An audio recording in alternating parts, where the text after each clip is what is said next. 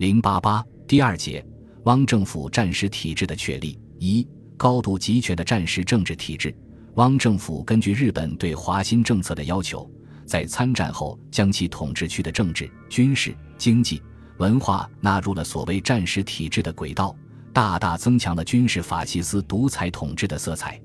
一九四三年一月九日，汪伪中央政治委员会举行临时会议，在决定向英美宣战的同时。通过设立最高国防会议，该会议为战时最高权力机构，由汪精卫任主席，周佛海任秘书长。汪精卫、陈公博、周佛海、王一堂、鲍文岳、叶鹏、任元道、陈群、楚民义、梅思平、林百生等为委员。自成立至战争结束，共举行七十六次会议，由此而将政治、军事、经济。文化各方面权力集中到汪伪统治集团的少数人手里。汪伪最高国防会议成立后，对中央和地方的行政机构都进行了改革，以适应战时体制的要求。汪政府的中央行政机构初设十四个部和四个委员会。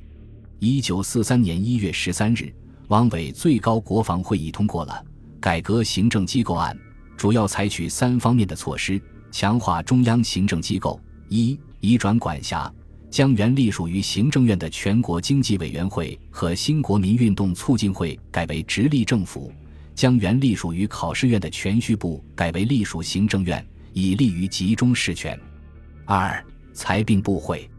将原社会运动指导委员会与政务委员会合并为社会福利部；将原粮食委员会改为粮食部，裁撤原边疆委员会。在内政部内设编务局，裁撤原侨务委员会；在外交部内设侨务局，将原水利委员会与交通部合并为建设部。三、集中责任，将原行政院内秘书处、参事厅、法制局合并为一，设秘书长一人，总理事务，以增进行政效能；将各部原设政务次长、常务次长各一人，改为设次长一人等。经过这番调整。行政院减少了六个委员会，下属内政、外交、财政、教育、司法行政、实业、建设、宣传、粮食、社会福利、全序、陆军、海军共十三个部，机构有所缩减，职权有所集中，是其实行战时政治体制的重要步骤。一周后，汪伪最高国防会议又通过决议案，将省政府委员制改为省长制。在汪精卫集团看来，因袭原国民政府的省政府委员制责任不明、效率难彰，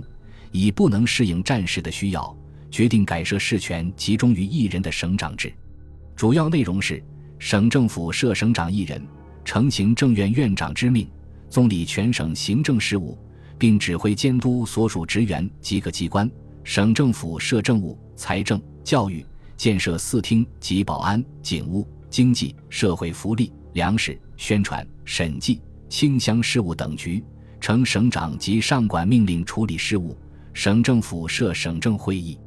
由省长、各厅处局长及参事组成，由省长任主席，主要审议省令之颁发及单行条例规程之制定，增加或变更人民负担；地方行政区划之确定及变更，全省预算决算。处分省公产或筹划省公营事业，地方自治监督，省政府所属兼任以上官吏任免及其他省长交易事项等。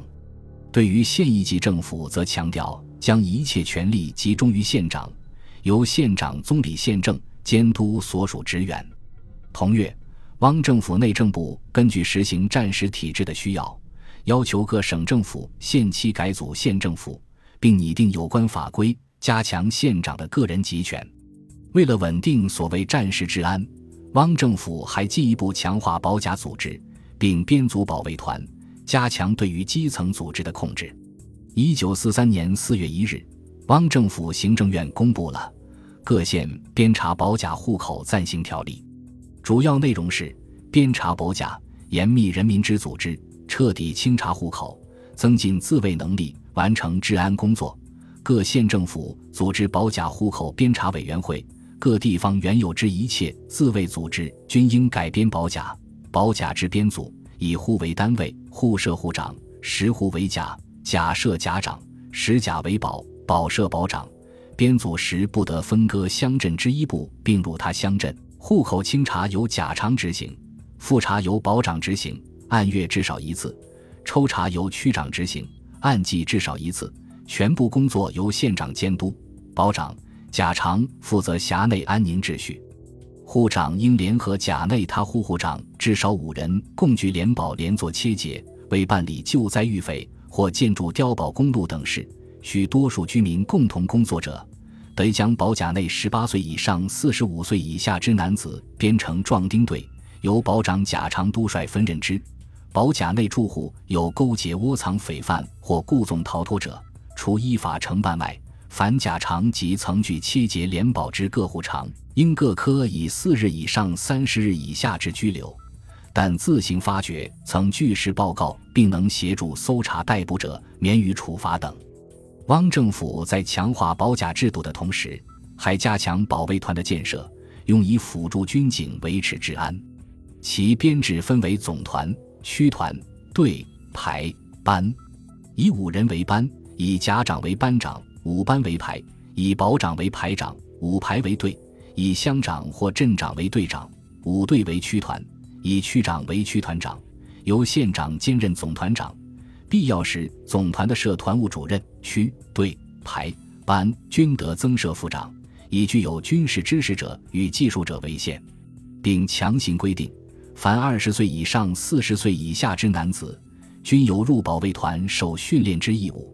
其任务以侦查盗匪及反革命分子或携带违禁物者、水灾之救济、火警之消防为主等。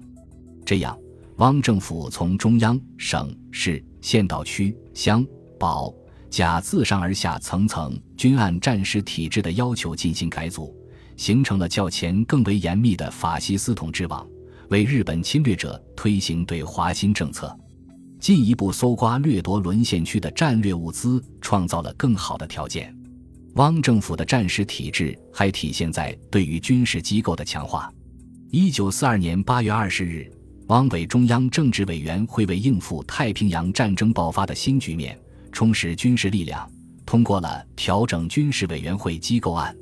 主要内容是强化军事委员会委员长的统帅权，进一步确立汪精卫在汪政府军事系统中的独裁地位，改变军令军政两权分立制为军事委员会集权制，将原行政院所属军政部和海军部改立军事委员会，以集中其权力。统一指挥及训练，军事委员会设总参谋长一人为委员长之幕僚长，辅佐委员长乡里一切，肩负调整指导部署之责，以谋军务处理之圆满及建军效率之增进。将军事委员会办公厅、参谋部、军事训练部、政治训练部合并为陆军部，使军令、军政、军训、政训成为一元化，另设陆军编练总监公署、军事参议院。海军部、经理总监公署、调查统计部、航空署等。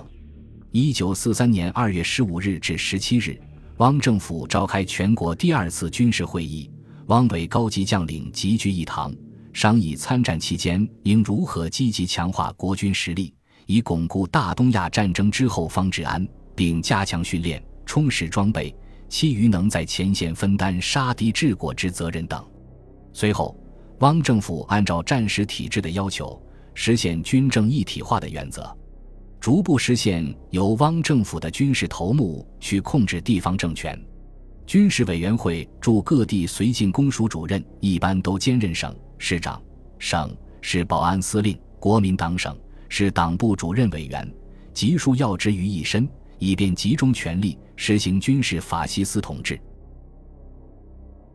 本集播放完毕。感谢您的收听，喜欢请订阅加关注，主页有更多精彩内容。